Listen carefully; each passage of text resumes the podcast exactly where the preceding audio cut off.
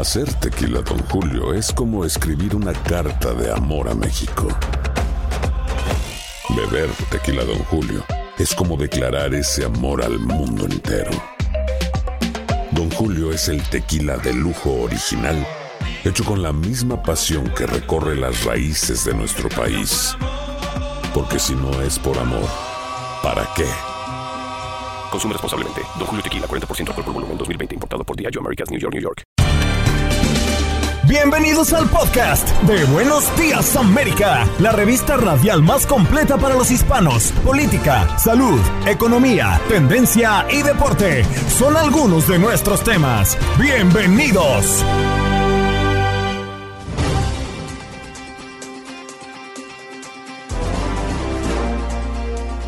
Hoy en Buenos Días América sostuvimos un debate con Israel Ortega, analista republicano, y Javier Massa, analista demócrata, a propósito del primer aniversario de la toma de posesión de Joe Biden como presidente.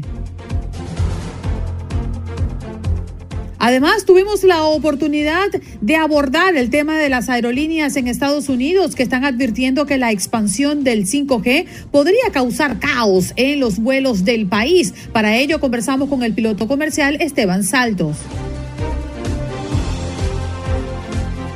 Y hoy abordamos también como tema del día el aumento desmesurado de los precios en las aseguradoras médicas. Nos acompañó Mapi Tudela, consejera de seguros, sobre las potenciales razones por el cual se están aumentando los precios. Y en contacto deportivo, Diego Peña, para hablarnos de la jornada 3 de la Liga Mexicana, los estadios y la disposición del aforo para cada uno de ellos. ¿Y qué está pasando con Dembélé? Bueno, vámonos de inmediato con nuestro debate, porque hoy tenemos en nuestro programa a dos personas que van a dar sus puntos de vista a propósito de mm, el primer año en el mandato del presidente Joe Biden. Ellos ya están conectados con nosotros. Se trata de Israel Ortega, analista republicano, y Javier Massa, analista demócrata. ¿Cómo están? Muy buenos días. Gracias por estar con nosotros. Con mucho gusto, Andreina, aquí presentes. Israel, muchas gracias por estar acá. Ah, ¿Puedes hablarnos para confirmar audio? Sí, sí, buenos días. Listo, buenos días. Bueno, la dinámica de este debate, un minuto para cada uno para responder a nuestras preguntas. Comenzamos con el impacto de la inflación. ¿Usted considera que es un incremento que se ha podido minimizar o por el contrario es un comportamiento natural en medio de la crisis que atravesamos a causa de la pandemia? Comenzamos contigo, Javier, adelante. Definitivamente era algo que tenía que ocurrir. Eh, no olvidemos que tanto la administración de Donald Trump como la de Biden han inyectado billones de dólares al sistema monetario y evidentemente los precios tenían que subir. O sea, se creó un, over, overconsumption, o sea, un consumo sobrevalorado, sobredimensionado como consecuencia de esto, pero las cosas empezarán a nivelarse. Ya hay indicadores positivos. Wall Street se recuperó más o menos un 20% a fines del año pasado, los últimos indicadores de S&P, de, Nasdaq. Y por otro lado, el desempleo va en picada, o sea, se está generando cada vez más empleo. Tan pronto pase Omicron, que puede ser tan rápido como en los próximos seis, ocho semanas, según dicen los epidemiólogos, la economía de Estados Unidos va a entrar en una dimensión completamente diferente. Adelante, Israel. No, de acuerdo con Javier, creo que eh, eh, lo que estamos viendo es eh, la consecuencia de, gasto a nivel federal del presidente Biden.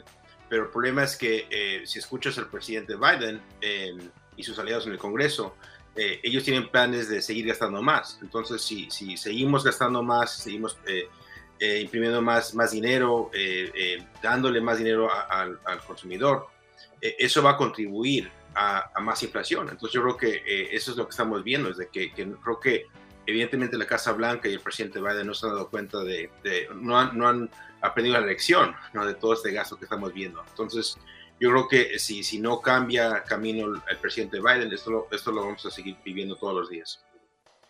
Les cambio de tema porque una, una de las grandes promesas del presidente Joe Biden fue lograr una reforma migratoria. Sin embargo, ha pasado un año exactamente desde que asumió el mandato y no ha podido.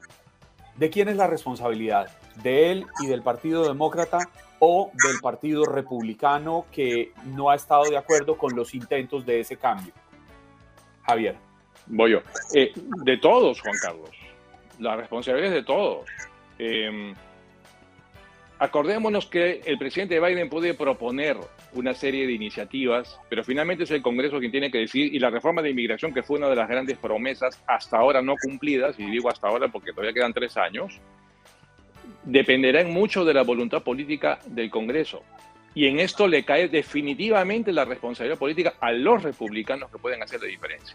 O sea, hay una diferencia más o menos sustantiva en la Cámara Baja, pero en la Cámara Alta, donde toman las grandes decisiones, está la cosa prácticamente en este momento bajo control republicano, con los dos traidores demócratas que se pasaron al otro lado. Entonces, para que haya una reforma de inmigración, tiene que haber voluntad política del Partido Republicano, empezando por ahí, para apoyar a la iniciativa demócrata y apoyar una de las promesas grandes de campaña del presidente Biden, que fue la reforma de inmigración. Pero no le echemos toda la culpa a Biden cuando la voluntad política republicana en el Congreso es bloquear cualquier cosa que vaya a favor de los, de los inmigrantes. Bueno, Adelante. no olvidemos eh, quién está en la mayoría eh, en, el control del gobierno. Eh, los demócratas controlan la, la, Cámara Baja, el Senado y la presidencia. No, estás equivocado. Estás equivocado. Momento, no es así. En cualquier momento, los líderes demócratas pueden dar, eh, o sea, eh, presentar las propuestas que quieran eh, pasar, aprobar. y los demócratas no lo han hecho. Ahora, tampoco quiero decir que los republicanos no tienen nada en esto, porque estoy de acuerdo con Javier. los republicanos deberían hacer más para, para incrementar el número de inmigrantes de este país. hay un legado de eso, ¿no? El, el expresidente Ronald Reagan era pro inmigrante, por, por muchos años el Partido Republicano era pro inmigrante. Eh, entonces, eh, me gustaría ver más, eh, sí, claro, más voluntad, pero también el liderazgo lo tiene que demostrar el presidente Biden. hay, hay ideas en el Congreso donde hay republicanos y demócratas trabajando, incluyendo una propuesta de cinema de Texas. Bien, con referencia a las elecciones del 2022, las elecciones intermedias, ayer en la locución que dio el presidente Biden dijo que fácilmente podrían ser ilegítimas el aumento en las perspectivas de que estas elecciones sean ilegítimas es proporcional a la imposibilidad de aprobar estas reformas. Textualmente eso fue lo que respondió el presidente el día de ayer. ¿Estás de acuerdo con esto? Eh, voy a comenzar contigo. Israel, ¿qué opinas con referencia a las declaraciones de Biden al respecto? No, mira, eh, creo que el presidente Biden eh, corrió, se postuló a la presidencia como un presidente que iba a unir al país.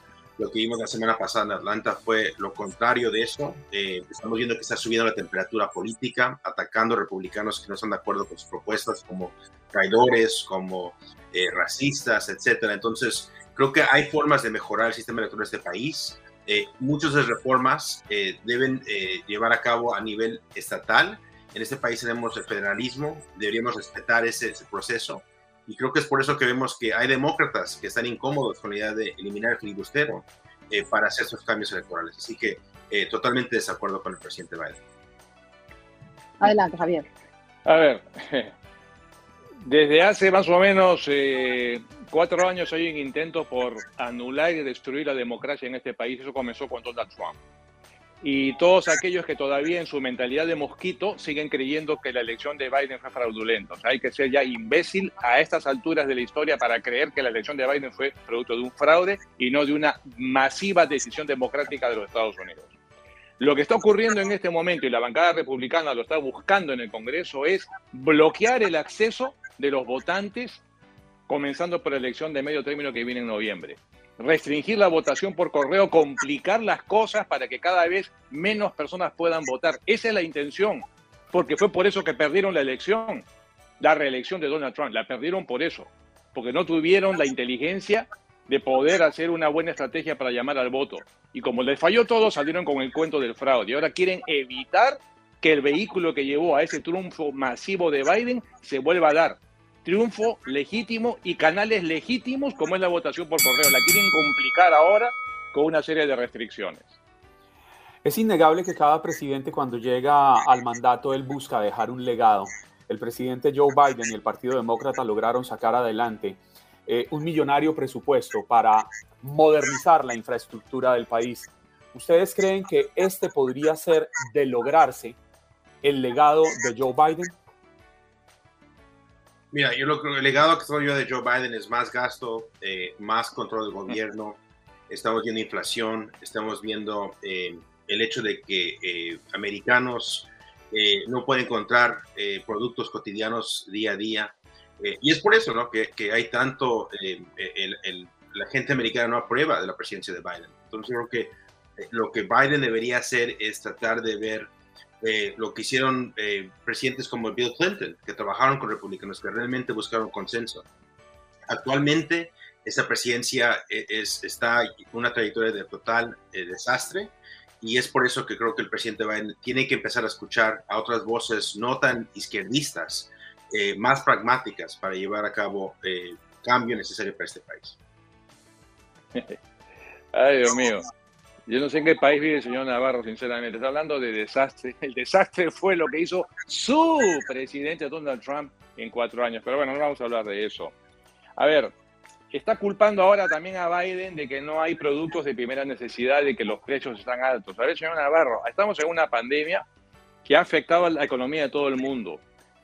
La mercadería está, está atracada en los containers, en los puertos, comenzando por ejemplo con los puertos de California, pero no hay camiones para sacar esa mercadería y no hay camiones porque simplemente está dándose la pandemia, la gente está enferma, la gente no está circulando, se están cancelando masivamente vuelos, o sea, tengo que explicarle lo que está pasando en este país como consecuencia de la pandemia. Corrijo, no solamente en este país, en todo el mundo. La culpa no es de Biden, no seamos necios, por Dios. Si mañana comienza a llover o si mañana un pájaro le tira un pedazo de caca sobre el hombro, usted también va a culpar a Joe Biden.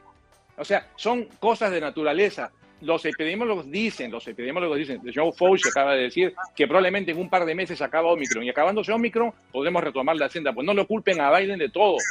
No podemos culpar tampoco a Trump de todo. A Trump se le culpa por no haber tomado en serio la pandemia cuando empezó. Y en eso se tiene una responsabilidad. Para cerrar este debate, porque nos queda muy poquito tiempo, a mí me gustaría que calificaran del 1 al 10 la gestión de Biden en este primer año de gobierno. Comienzo contigo, Israel. ¿Y por qué justificas esa calificación? Bueno, yo diría un, un 4, 3, 3 o 4. Mira, yo creo que eh, si vemos, el eh, presidente Biden eh, tenía un legado en el Senado de trabajar con republicanos, de, de realmente ser alguien pragmático, alguien que podría eh, tratar de buscar consenso en legislación. Pero lamentablemente creo que el presidente Biden eh, y sus eh, socios, asesores más bien, le están dando mal consejo. le están dando el consejo de que tienen que, tiene que atacar republicanos, que está diciendo, estás conmigo, estás en contra de mí. o sea, es totalmente lo contrario del discurso que dio cuando fue elegido presidente. Entonces yo creo que eh, eh, el presidente Biden, si quiere corregir, quiere tratar de, ser reelegido, tiene que cambiar drásticamente la forma en cómo está llevando a cabo su presidencia. Eh, hay temas como el tema migratorio, hay otros temas para ayudar a los negocios, al sector privado, que podrían tener impacto que, Adelante, Javier, tu calificación y por qué.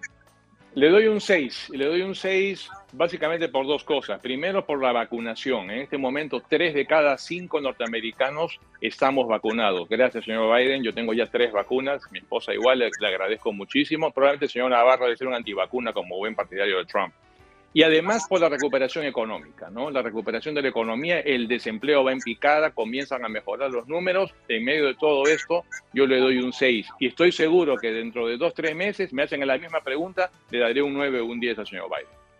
Bien, Javier e Israel, muchas gracias por estar esta mañana con nosotros compartiendo con la audiencia. Esperamos tenerlo de vuelta muy prontito y que este país mejore para el bien de todos. Seamos demócratas, seamos republicanos, todos vivimos en esta gran nación. Gracias por estar aquí. A ustedes, gracias.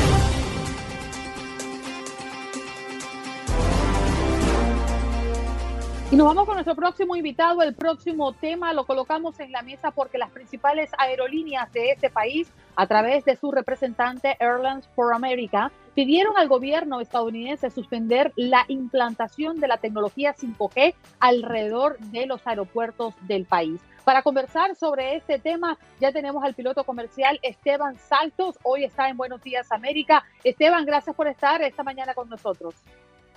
Muy buenos días, muchas gracias a ustedes, Andreina, Clara y Juan Carlos. Un gusto mm. conversar con ustedes en esta mañana. Gracias. Esteban, ¿por qué surge este conflicto? ¿Qué es lo que ocurre con el 5G que podría estar causando caos en los vuelos en este país? Bueno, el tema del 5G no es un tema que se ha venido discutiendo ahora. Creo que esta semana se ha profundizado mucho por la, por la implementación del sistema que debía comenzar el día de ayer.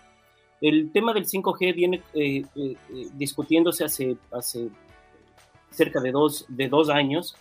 Sin embargo, el, ah, últimamente se volvió público el hecho de que el sistema 5G podría interferir principalmente en uno de los equipos importantes de la radionavegación, que se llama, es un equipo que va a bordo de los aviones que se llama radioaltímetro. El radioaltímetro no es sino un equipo que mide la distancia, que mide la altura, perdón, entre el avión y el suelo. Y esto, lógicamente, en, aproximaciones de baja visibilidad o en zonas montañosas, pues podría causar eh, conflictos, especialmente si, es, si su señal es interferir. Esteban, quienes nos dedicamos al periodismo nos hemos formado escuchando hablar del espectro electromagnético, este espacio de la atmósfera por donde circulan todas las ondas de comunicaciones, incluidas las de la telefonía celular, pero por allí también van las ondas de comunicaciones y, los y las ondas que envían los aparatos por los cuales se mueven los aviones. Sin embargo, hoy en día las aerolíneas están pidiendo que se impida la implementación del 5G a dos millas a la redonda de los aeropuertos. ¿Por qué específicamente en esa área y por qué no lo afectaría en otros lugares?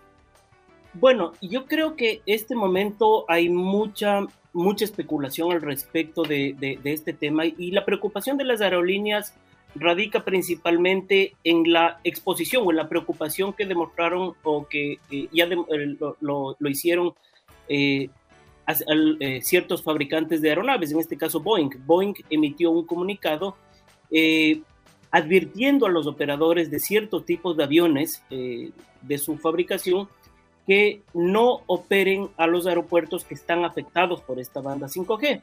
Pero básicamente yo creo que esta preocupación lógica de los fabricantes se da por un tema de, protección de liability, de responsabilidad civil. Todos conocemos lo que sucedió con Boeing, con el, con el caso del Boeing 737 MAX, y lógicamente una situación que podría derivar en un incidente tan solo, eh, podría derivar en, consecuencias eh, devastadoras para Boeing como, eh, como, como fabricante de los aviones. Yo creo que en este momento la posición de los fabricantes, en este caso de Boeing, es simplemente de cubrirse las espaldas y de delegar la responsabilidad a las autoridades competentes, que en este caso es la FAA y el FCC de los, de, los Estados Unidos. Mm. Esteban, a mí me llama mucho la atención que este problema se presente exclusivamente en los Estados Unidos. Pero todo sigue igual, por ejemplo, en Europa, donde la última generación de redes móviles de alta velocidad se está desplegando sin problemas y no hay este conflicto cerca de los aeropuertos. ¿A qué se debe? Justamente, eh, Andreina eh, ha tocado un punto muy importante y es el hecho de que la banda 5G ha sido implementada ya en más de 60 países a partir de principios del año 2019 y no ha habido eh, que se conozca ninguna, ningún conflicto o ninguna, ninguna, eh, ningún conflicto con la parte aeronáutica. Eso quiere decir que ya la, la, banda 5G ha sido, no es, algo, no es algo nuevo, sin embargo, la preocupación que radica por la implementación del 5G en Estados Unidos es porque la frecuencia, la banda de frecuencia en la que va a trabajar el 5G en Estados Unidos es muy cercana a la banda de frecuencia en la que, cual trabaja este radioaltímetro al cual, al cual hice referencia en un inicio, pero no existe data que certifique que eh, la el, posible conflicto que existe con este equipo. No hay ninguna data, ninguna evidencia que, que, que, pueda decir con certeza de que va a haber una, una, una afectación al, sistema aeronáutico. Ahora, la FAA ayer, tan solo ayer, ya ha aprobado a más del 62% de la flota comercial en Estados Unidos para operar en los aeropuertos que están en cuyas inmediaciones están eh, trabajando o va a operar la banda 5G. Es decir, esto quiere decir que el ritmo de aprobación para las aerolíneas está siendo muy, está avanzando muy rápido. Es decir, yo no veo ninguna eh, ningún conflicto al respecto, excepto del tema de responsabilidad civil que están en todo su derecho los fabricantes de protegerse y delegar esta autoridad, esta responsabilidad finalmente a las autoridades que les compete, que es la FAA y el FCC en los Estados Unidos. Es, es, muy importante lo que usted dice, Esteban, hablando de la data. Sin embargo, lo que a mí me parece preocupante y a gran escala es que en términos de aviación, cuando hablamos de esa data también puede ser medida en número de muertos. Un, un, accidente que se pueda causar por el 5G en el plan hipotético de que esto sea real puede costar cientos de vidas. Y eso es lo que quieren evitar. ¿Debemos o no debemos estar preocupados? Lo que, lo que pasa es que en aviación, la aviación es el medio de transporte más seguro, vamos a partir por eso, y por eso estamos discutiendo este tema, un tema que ya en Europa nunca se lo, nunca se lo ha discutido y, y, y, y los aviones operan diariamente en, dentro del espectro de 5G sin ningún problema. El por qué, el, el, por qué se está debatiendo este tema acá justamente por el tema para evitar eh, situaciones que pudiesen llegar a un al, al, a un tema ya eh, extremo como sería un accidente, lo cual no va a suceder. Los aviones hoy en día son, eh, dependen altamente de toda su tecnología y el radio altímetro es tan solo una ayuda más de todas las que tienen los aviones a bordo.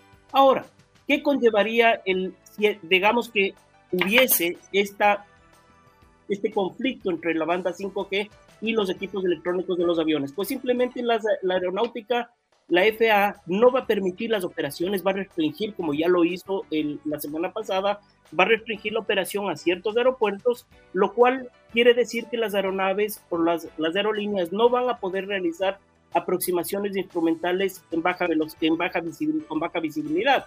Es decir, lo, que, lo único que va a pasar es que se van a restringir operaciones, lo cual va a conllevar a que a demoras en vuelos o, eh, pero de ninguna manera ningún operador y peor la FAA va a permitir operar aeronaves sabiendo que hay un riesgo latente en el medio. Es decir, el tema del, el tema del 5G no va a, a, a, mi criterio, no va a afectar y de hecho lo estamos viendo desde el día domingo hasta, hasta hoy día ya está aprobado el 62% de la flota en todos los Estados Unidos para operar libremente dentro de este espectro.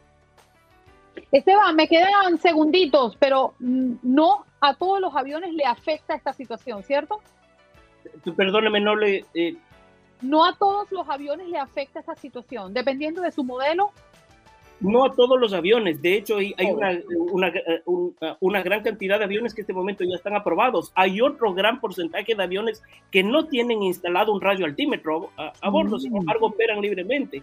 Es decir, esto, se, esto eh, eh, creo que la, la, discusión se lo ha elevado a un tema eh, muy grande cuando debía discutirse netamente a nivel técnico entre operadores y las autoridades responsables de este tema. Lo entendemos. Gracias por tomarte el tiempo, eh, Esteban, y contarle a la audiencia de qué se trata todo esto, que ha causado mucho impacto y controversia eh, a través de los medios. Un abrazo para ti. No, muchísimas gracias a todos ustedes. Que tengan un gran día. Gracias por la invitación. Bien, gracias. Esteban Saltos, él es piloto comercial y hoy vino a abordar este tema en Buenos Días América. Increíble, ¿no? Cómo es que se llega a, este conflicto, cómo afecta esta tecnología a los aviones comerciales y por qué las aerolíneas en Estados Unidos hablan de un peligro inminente allí, pues lo respondió el piloto comercial el día de hoy acá en el programa.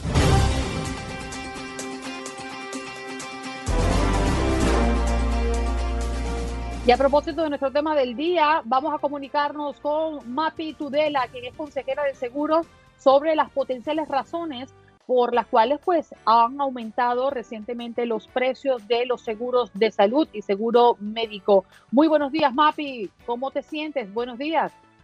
Buenos días, Andreina. Encantada de saludarles. Gracias por la oportunidad.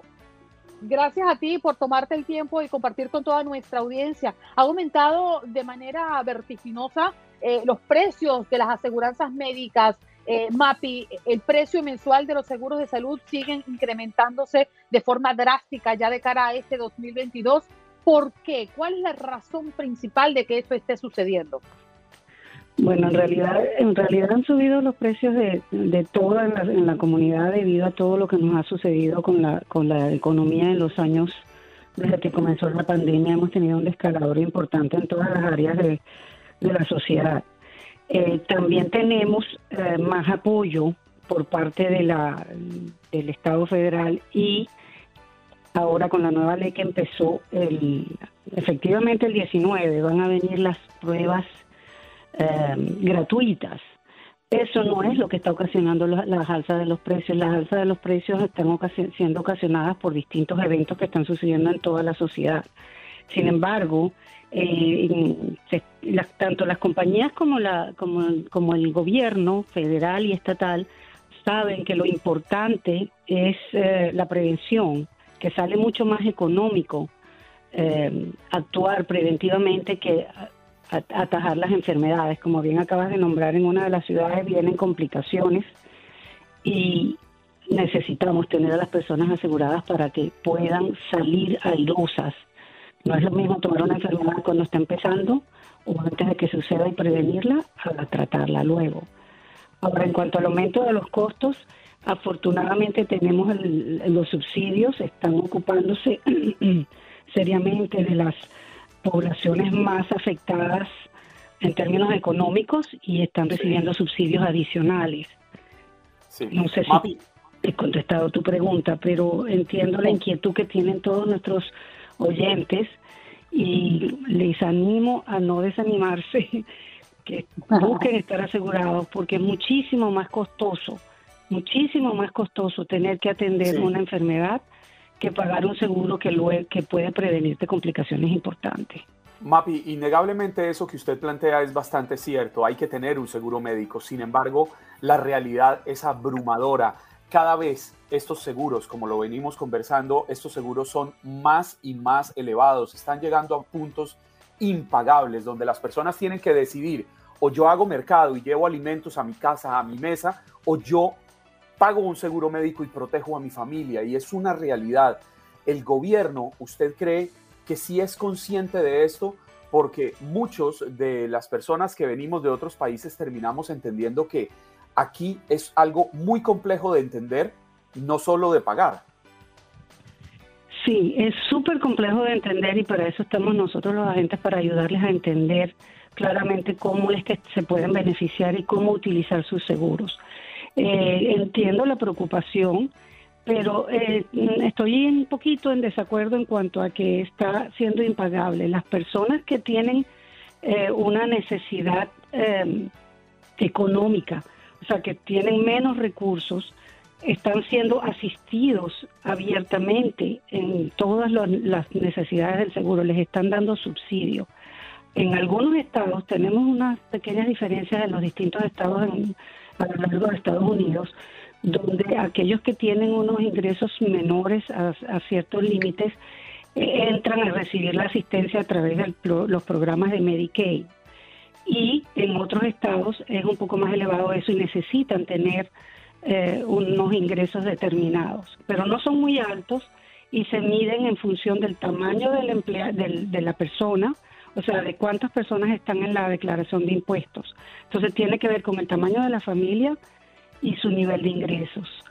Entonces, por ejemplo, una persona sola que gana en el, en el 2022 eh, 13 mil dólares va a recibir subsidio prácticamente total y el seguro le va a costar cero, o sea, el seguro le va a costar cero basado en que él está ganando esos ingresos y va a estar, va a estar pagando esos, esos impuestos sobre los 13 mil esa persona sola.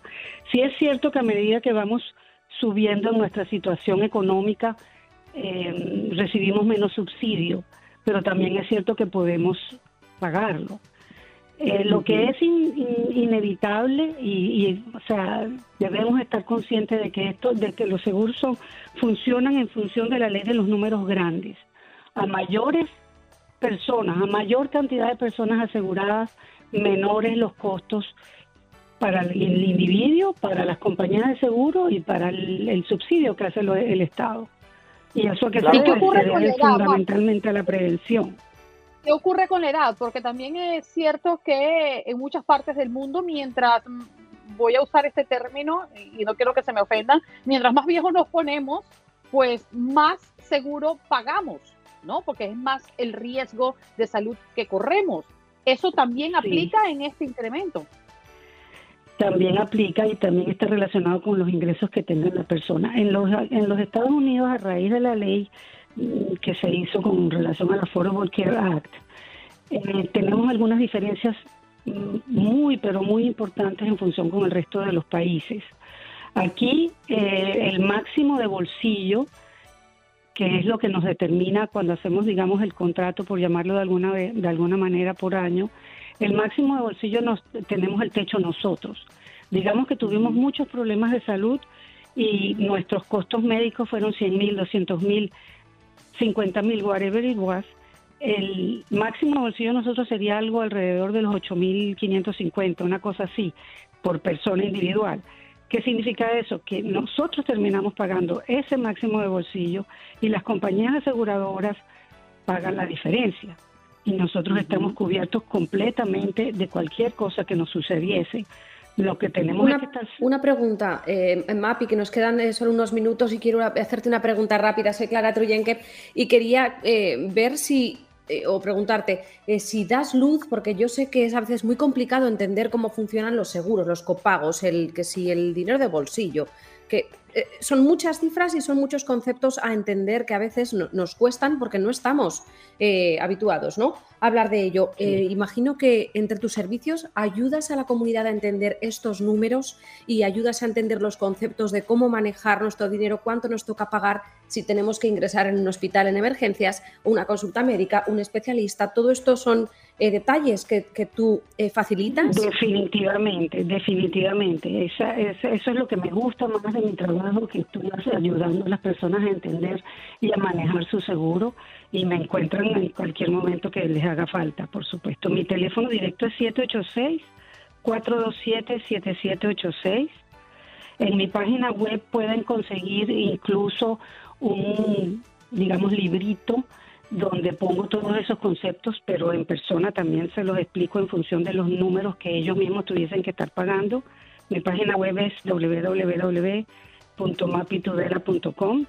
También tengo Instagram, Mapitudela Insurance. Siempre recuerden que el MAPI lleva una Y. Y mi email es mapitudela.gmail.com. Bastante fácil. El teléfono directo 786-427-7786. Y es Mapi, gracias por acompañarnos esta mañana. Ella es Mapi Tudela, consejera, hablando del aumento desmesurado de los precios en las aseguranzas médicas en este país. Estás escuchando el podcast de Buenos Días América, la revista radial más completa para los hispanos. Escúchanos en las diferentes plataformas: Euforia, Spotify, TuneIn y iHeartRadio. Tu DN Radio. Vivimos tu pasión. Hacer tequila, don Julio, es como escribir una carta de amor a México. Beber tequila, don Julio es como declarar ese amor al mundo entero. Don Julio es el tequila de lujo original, hecho con la misma pasión que recorre las raíces de nuestro país. Porque si no es por amor, ¿para qué? Consume responsablemente. Don Julio Tequila, 40% alcohol por volumen, 2020. Importado por Diageo Americas, New York, New York. Como dicen los grandes, la liga se gana partido a partido. Partido a partido. En Buenos Días América, Contacto Deportivo.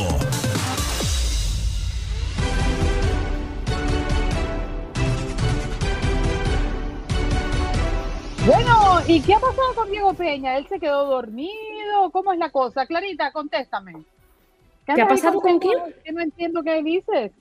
Ah, estaba haciendo el vocabulario eh, con las manos, era, perdón, el abecedario con las manos, o intentándolo.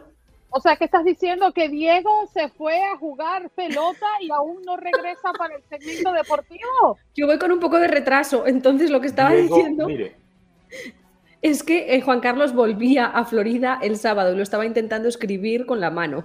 Diego Peña tiene vergüenza de entrar al programa. ¿Por qué? Porque en Guadalajara fue al único que le marqué. Fue al único que llamé a decirle, Dieguito, ya estoy aquí como le avisé, para que nos veamos, para que ver si nos comemos unos tacos. Andreina, Clara, no me contestó. No, Oh. no me contestó el teléfono Diego Peña.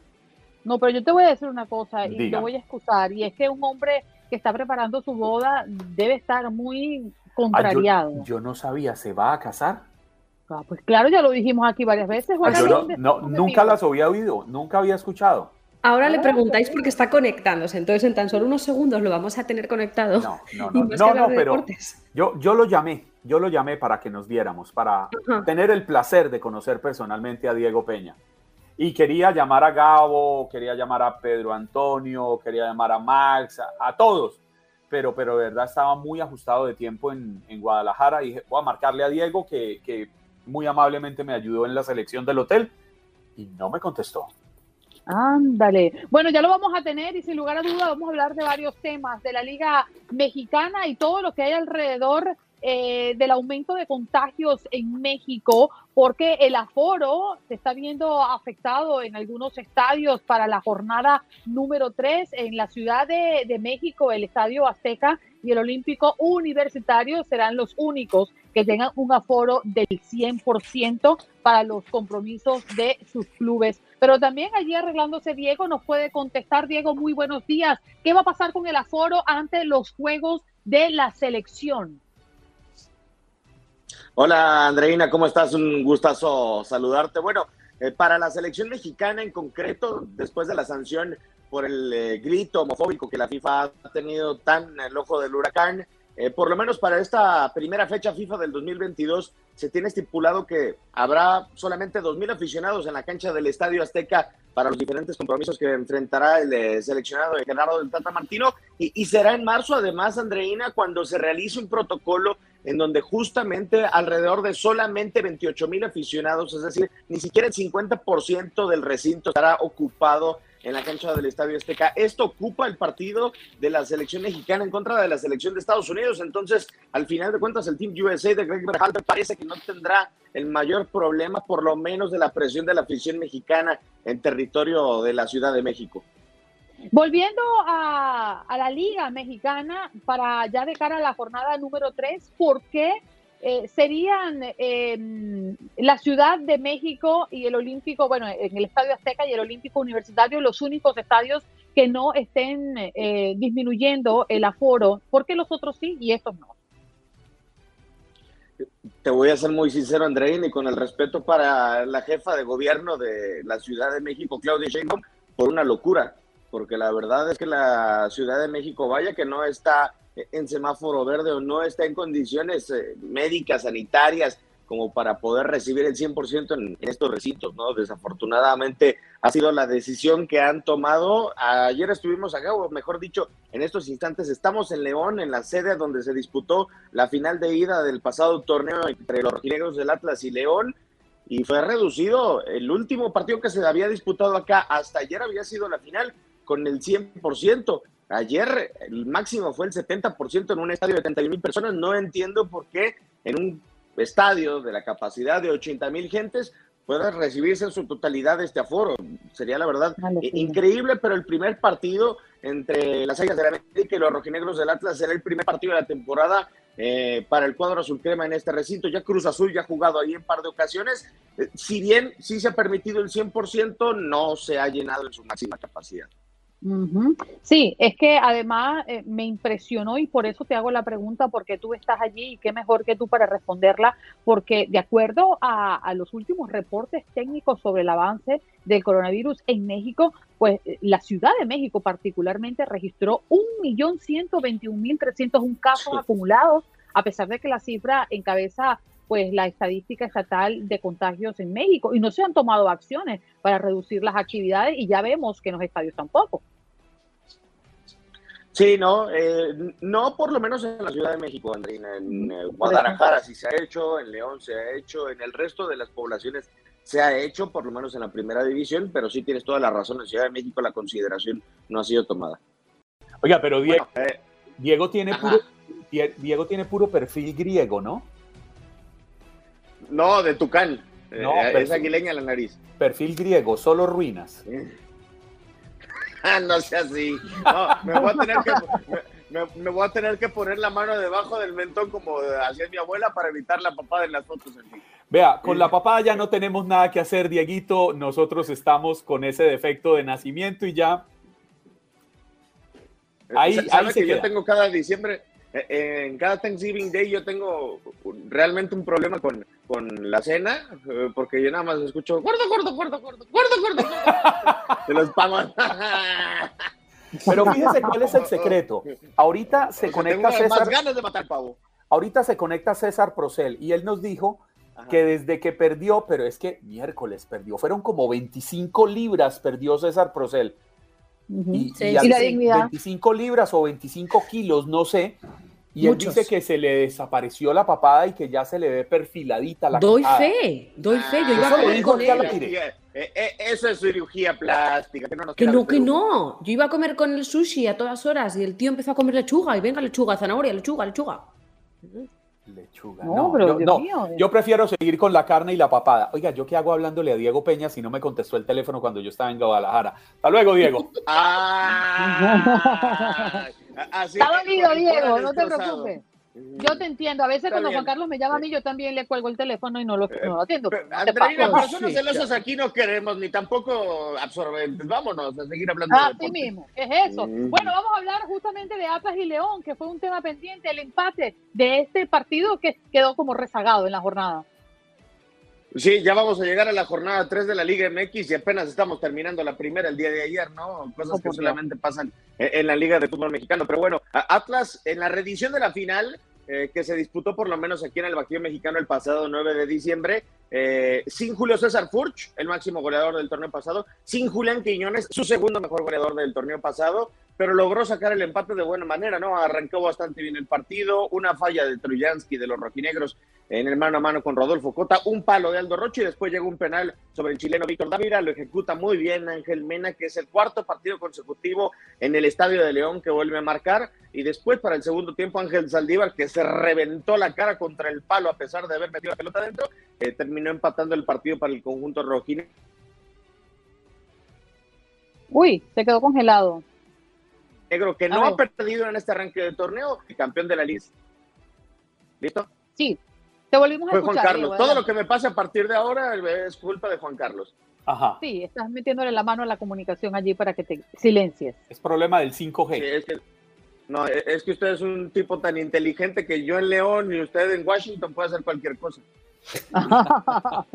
Bueno, Diego, vamos a saltar a otro tema porque también es importante resaltar eh, lo del Barcelona, ¿no? Que borra a Dembélé de su convocatoria. Sí, así como me está borrando de su vida Juan Carlos Aguiar, así Mateo Alemani salió y dijo, así como lo había advertido Xavi Hernández, no renueva, se va, pero ha llegado un comunicado de la Asociación de Futbolistas Españoles dando a conocer, no amenazando sobre un posible paro en la Liga de España ni en el fútbol español, pero que el Barcelona tiene que cumplir a carta cabal todo lo que le ha prometido hasta el próximo verano Ousmane Dembélé, pese a que no haya una renovación de contrato. Eso sí, el eh, grupo de futbolistas españoles considera que debe haber una lesión, un tema especial. Ousmane Dembélé en determinado momento tendría que ser alineado. Sin embargo, no es una obligación por parte del Barcelona alinearlo, ¿no? Pero lo que sí es que ha habido declaraciones muy tajantes por parte del director de fútbol del Barcelona en donde dice, esperamos que antes del 31 de enero haya una salida de Dembélé a otro equipo y lo esperan precisamente porque el tipo les costó 120 millones de euros y no les va a dejar absolutamente nada. Mm, claro. Bueno, definitivamente controversial, ¿no? Eh, lo que ha ocurrido Sí, claro. con esta figura. Diego, un abrazo para ti. Espero que te encuentres bien y no importa si no le contestas el teléfono Juan Carlos. No pasa nada. yo nada más quiero, voy a pedir un deseo. Eh, no lo pedí en las uvas, lamentablemente, porque no conocía a Clara, pero la verdad es que si yo llego, así como ustedes, a sus respectivas edades, estoy del otro lado. O sea, yo estoy corrido sin aceite, es una lástima, o sea, soy el que más viejo se ve de este grupo, es increíble. Mm, y, sí. yo, y yo casi que lo doblo en años. Toma. Eso encima, este Dieguito me da a mí que va a tener 19 añitos. Se, está postulando para Sugar Daddy, yo creo en cierto. Dieguito, te abrazamos, cuídate mucho. Abrazo. Bye, Sugar Daddy, no estaría mal. Vámonos con César Procel que suene la música porque al trío por favor, qué bárbaro, por favor. Qué guapo estoy, qué bárbaro. Qué chulo amanecí, qué chulo amanecí, qué bárbaro. No, no, eso no, eso no, eso no, eso no. Ay, Dios mío. Eso no, eso no. Eso no. Oh Perdón, no. hay niños, hay niños viendo, no se puede. No, Buenos días. Tranquilo, Cecita, tranquilo, no pasa nada. Oye, hablando de niños, ¿es permitido que en las escuelas de Houston les hagan prueba de COVID a los niños? Eh, mira, es permitido, Andreina, buenos días a todos, antes que nada, pero es permitido siempre y cuando, y esto es en la mayoría de los distritos escolares, y me imagino que aplica no solamente en Houston y en el estado de Texas, sino que en toda la nación, es permitido siempre y cuando eh, los padres autoricen que las escuelas les hagan estas pruebas de COVID-19. Hay varios distritos escolares que le están haciendo las pruebas de COVID-19 a los estudiantes que presentan síntomas. Obviamente, como te digo, es solamente con autorización de los padres y lo están haciendo las escuelas principalmente para poder identificar eh, posibles casos de COVID-19 y tratar de aislar a estos estudiantes que, que, presentan los síntomas y que podrían ser positivos. O sea que si, si, si tu chamaco llega a la casa y te dice, oye, me hicieron prueba de COVID-19 y tú no tenías eh, firmada una autorización eh, o escrita o verbal con los maestros, con la directiva de la escuela, entonces sí es importante que te comuniques con ellos, pero en general la mayoría de los distritos escolares que están haciendo pruebas o que tienen las pruebas necesarias para hacérselas a los estudiantes, solamente lo hacen en caso de que los padres lo autoricen y solamente si presentan síntomas estudiantes y miembros de la facultad. Juan Carlos, ¿a ti te ha pasado con tus muchachos? En el caso mío, a mí no me han pedido autorización.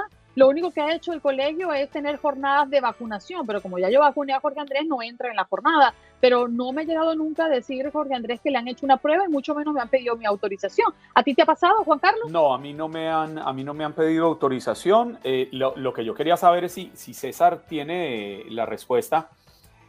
¿Las pruebas las está realizando un experto, un enfermero, enfermera o, o, o quién estaría realizando las pruebas? Cuándo los padres autorizan a que se las hagan a sus hijos. Sí, eh, varios de los distritos escolares tienen eh, como contratos o arreglos con em, empresas eh, secundarias que son de profesionales que solamente se dedican a eso y son los que, los que realizan estas pruebas de COVID-19. Ah, bueno, hay, hay, una, hay una garantía de que es un profesional, un experto el que está realizando la prueba a, los pequeños no, cuando sus padres lo aprueban. la escoba para que lo hagan, no, no, están agarrando profesionales para que y, sabes no, pero oiga, usted, habló, usted, ¿usted habló de la escoba por mencionar algo de Andreina Gandica?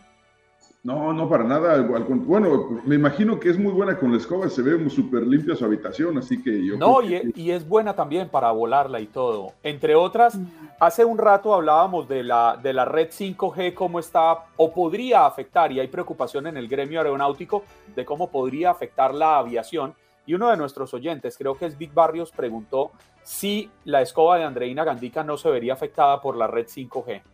Eh, no, al, parecer, ahí está. al parecer volar en esa escoba es como volar en primera clase en, este, en Air France, es lo que me han platicado, no sé, eh, tendríamos que, más detalles por favor, eh, ¿qué modelo? Juan Carlos quiere que yo le responda, pero no le voy a responder al aire, le voy a no responder caigas, Andreina, No caigas.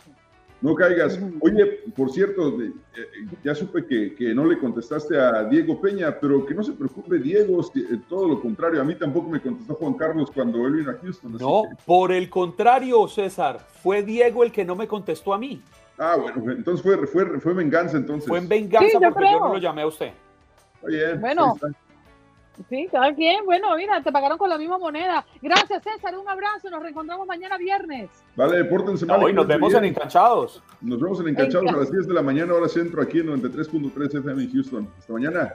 Chao, César. Gracias por acompañarnos en nuestro podcast. Buenos días América. Y recuerda que también puedes seguirnos en nuestras redes sociales. Buenos días AM en Facebook y en Instagram. Arroba Buenos días América. AM. Nos escuchamos en la próxima. Boost Mobile tiene una gran oferta para que aproveches tu reembolso de impuestos al máximo y te mantengas conectado. Al cambiarte a Boost, recibe un 50% de descuento en tu primer mes de datos ilimitados. O, con un plan ilimitado de 40 dólares, llévate un Samsung Galaxy A15 5G por $39.99. Obtén los mejores teléfonos en las redes 5G más grandes del país. Con Boost Mobile, cambiarse es fácil. Solo visita boostmobile.com. Boost Mobile, sin miedo al éxito. Para clientes nuevos y solamente en línea, requiere AroPay. 50% de descuento en el primer mes requiere un plan de 25 dólares al mes. Aplican otras restricciones. Visita boostmobile.com para detalles.